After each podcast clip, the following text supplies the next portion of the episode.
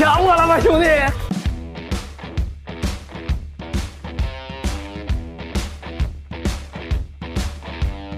我们一号定的演员，二号我三个主角之一，我换了两次。你估计能拍到几点钟？不会特别晚。穿帮穿帮，停停停停停！跟我走。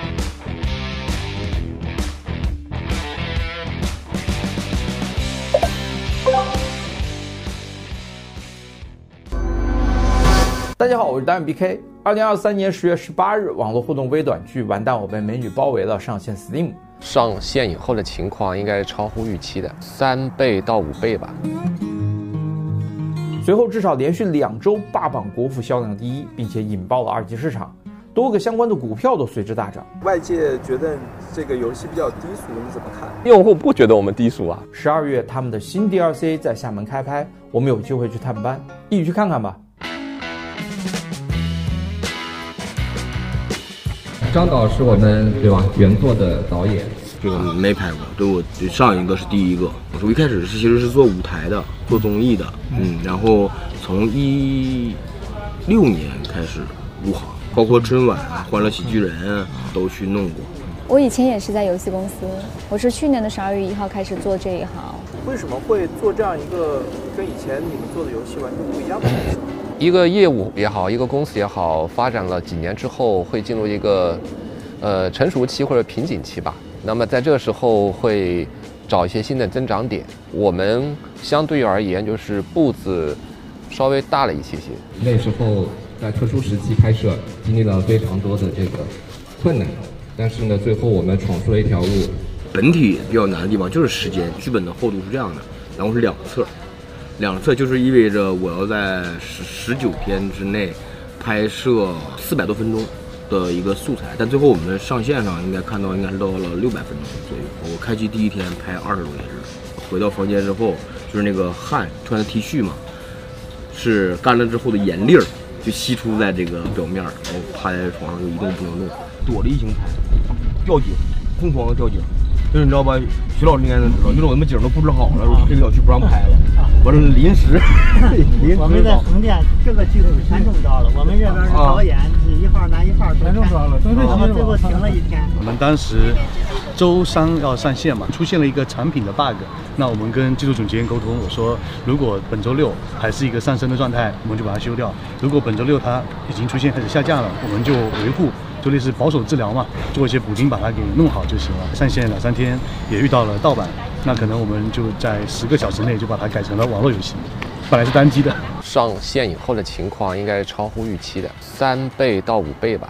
在原本的市场推广宣发里面，会有叫 KOL 啊、UP 主啊，让他去做一些线上的这种体验，但是发现我们当时去邀请的人，假设我说有个十。十万粉丝吧，但都头一二天的时候，我发现有一两百万粉丝的 UP 主他自己在参与这件事情。我们也很担心影响我们收入嘛。我们跟玩家有聊过，很多是看了后才来买的。我们是卖 copy 的嘛，我们没有任何的内购，没有任何的数值。我们唯一收入等于就是说，OK，你花一笔钱跟买电影票一样，就能看我这个剧。因为它可能跟你看电影不一样，电影你看完就看完了，没有变化。但是呢，虽然是全流程，但是你每个人喜欢自己去选择自己的代入感和沉浸感，那个是别人所做不到的。所以头一两天的时候，我就觉得这个事情很快就会像燎原之火一样，立马就会传导开去。这一次也是我们五湖四海聚到一起，变成了我们这次完美剧组的 DLC 的拍摄的一个摄制组，这是我们的缘分。一般你们会从什么样的地方去选？是专业院校还是从什么地方选？呃，一般是专业院校。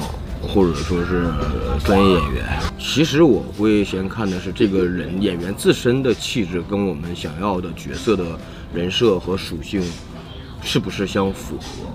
因为很多有好多优秀的演员，甚至于说颜值也很好啊，的业务能力也很好，呃，但是真的就是不适合这个角色。因为我们时间比较紧张，我们从写剧本。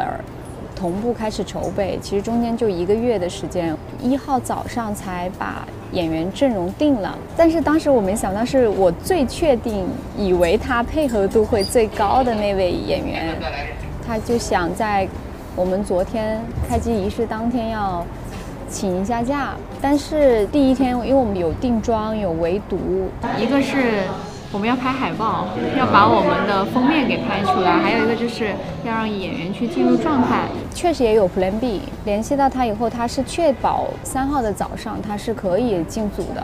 我都以为一切顺利了，发了一条朋友圈，特开心。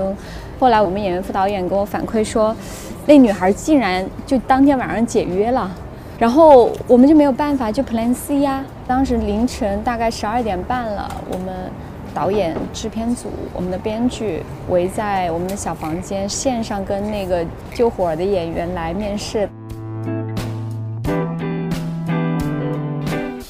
完美 DLC，开机大吉，收视长虹。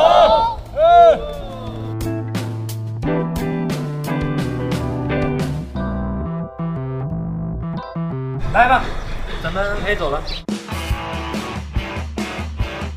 昨天十二点定妆，导演很紧张，制片也很紧张。我们都是大心脏，都不是玻璃心。今天的拍摄任务也很紧张，二十八页纸。第一天其实会担心甩戏。你估计能拍到几点钟？估计不会特别，不会特别晚。跟制片人不会不会特别晚。导演，我们试一下。三。二一，开始。OK，停一下。那个机器运运动的太太猛太快了，给甩甩到了那个服务员脸。来配合一下，配合一下啊。冷饭。穿帮穿帮，停停停停停！什么情况？你再来，再来一条。停！那故意都一米六了。没时间。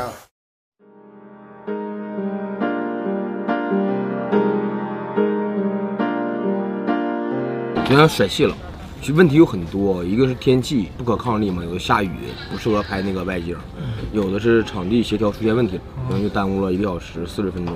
比如说，我们设置了一个环节，是故意要给女演员点三道菜，每一次有三个选项可以选。因为我们这个汤只有三道，所以你菜单上面有出现五道就很奇怪，玩家就说我想选另外两道就没有。他那个有一个菜单点菜单，就是结账单，结账单然后很贵，但是他没有吃很多，所以我们一开始有一个镜头是把那个结账单对着镜头给你看一眼，这个是多少钱，但是后来发现他那个结账单上面的菜名和你摆的菜不一样。哦。然后我们正好要去计划里面计划的把这个室内拍完之后，再去拍外面，转到那个外面的话，就天光就没有了，就拍不完了，所以就你就不转过去。加上交通，我们转过去可能赶上了，比如路况不好的时候，半个多小时转到那儿，大部队在设备在调灯，基本上天光也就没有了。今天早上拍的，补回来的就是有妥协，没有说拍到脑子里面觉得相对来说比较完美的画面吧。但是也是时间来不及了，我我这块天光如果一会儿没了的话，就拍不完了。我们通常拍电视剧可能有很多机位，对吧？有三机位的，有双机位的。然后演员表演的话，如果他这个角度不好，或者是这个台词错了，我可以给对手戏演员切一个，切一个他的反应，可能就可以更快。但是咱们这个其实更多的是单机位的长镜头。导演，导演，你看一下要哪个画面？B 机吧，B 机。要 B 级，这个这个是吧？对对对对对对对。好了，他需要演员的表演口和技术口，包括所有的美术呃工作人员配合，一气呵成的去完成。完美的状态是这样的，然后所以就会导致，比如说你有一个表情或者是一句台词卡壳的，我就要 NG 嘛，就要重来嘛。焦没在眼睛上那块儿，那个是吧？他是对那个蛋糕，他以为那蛋糕啊是透明的，结果那蛋糕是膜，有一膜，从蛋糕回来就糊了。我们是游戏公司嘛，所以我们会觉得拍影视特别的困难。但是呢，我跟影视公司聊下来，发现说影视公司觉得做游戏特别困难。像影视公司，没有程序、美术、UI，也不知道如何去发行 To C 的这种发行。你像我们在 Steam 上线，如果去做品牌啊、口碑啊、营销啊这些，那对影视公司它是不具备这些基因的。所以他做这个事情就很难。那像我们相对薄弱的，却是我们的这个影视方面的基因嘛。你觉得他应该跟这个男生嗯，都喜欢了这么多年，如果确定他是单身的话，那就表白试试吧。其实从开始做到后面，一共单将近有二十道工序。那比如说像从前面的拍摄啊、大纲啊、剧本，后面的策划、程序、UI 等等宣发之类的。那结果说两个工序重叠完之后，它不是游戏，也不是影视了，它变成一个网络真人的互动剧。但是需要说拥有这两边的人才，它不能有短板，所以生产流程也不太一样。相对于游戏的研发来讲的话，呃，我们研发的相关的这个各个环节的人才啊和工作人员啊，他都坐在一个办公室里，啊，是比较熟悉的同事。然后呢，开发的过程呢也是相对在闭合的这种啊模式下开发，呃，几个月。那么影视的剧组呢，它有一种比较松散的这种组织形式，要立组来拍了才会组临时组成一个剧组，然后经过一个月，比如说拍完之后，他们就会四散啊，或者去其他的一个剧组。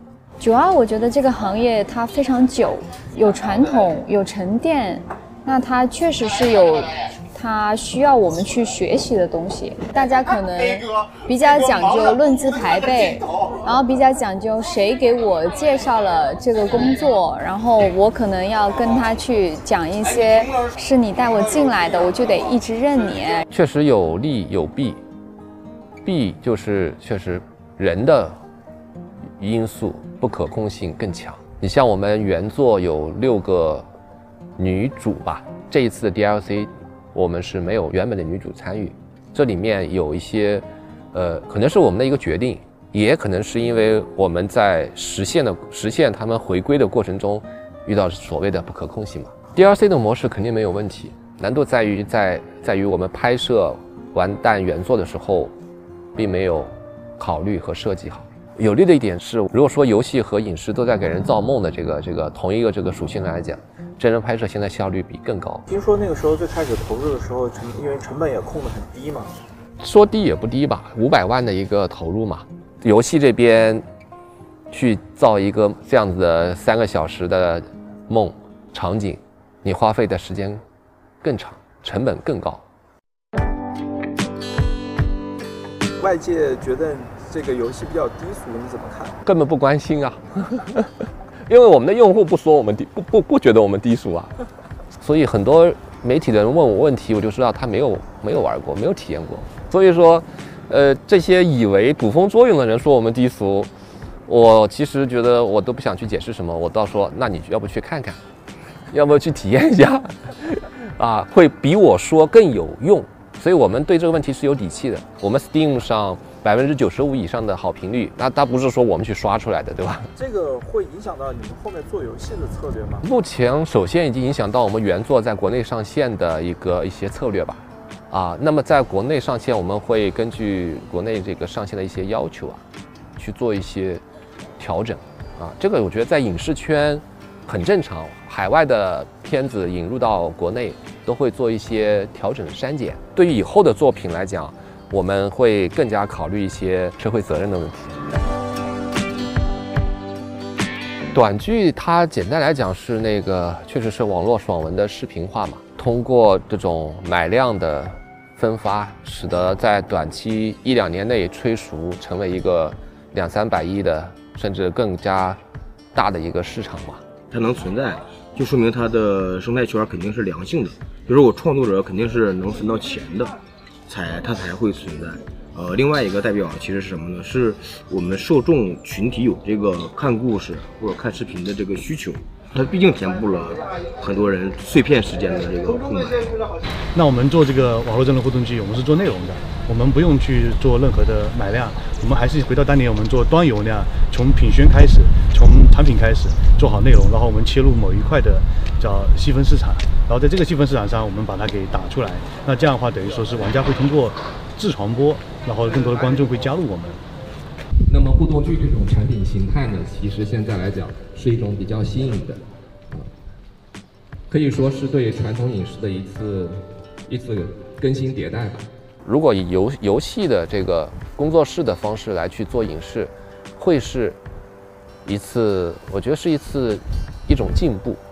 组织形式吧更加紧密、更加稳定，可以有长期化的考虑。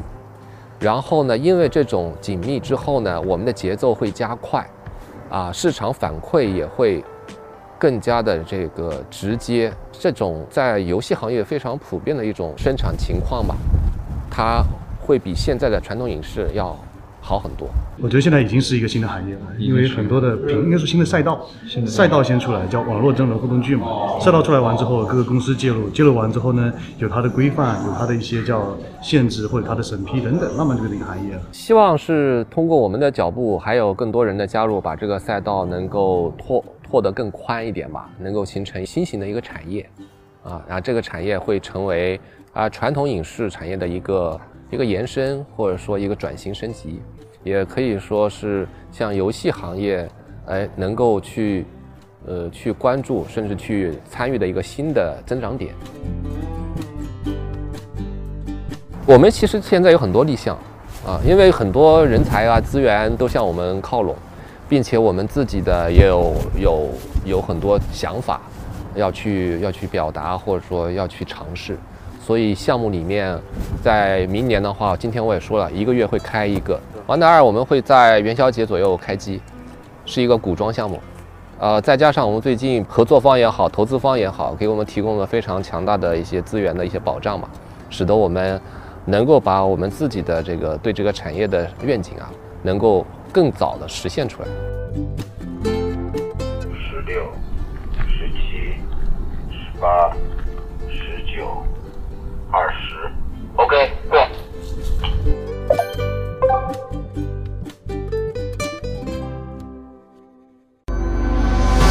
好，以上就是今天的内容了。如果你觉得我们做的还不错的话，可不可以给我们一个三连的鼓励呢？啊，如果你觉得做的有什么问题的话，也可以来加我的微信，直接来跟我讲。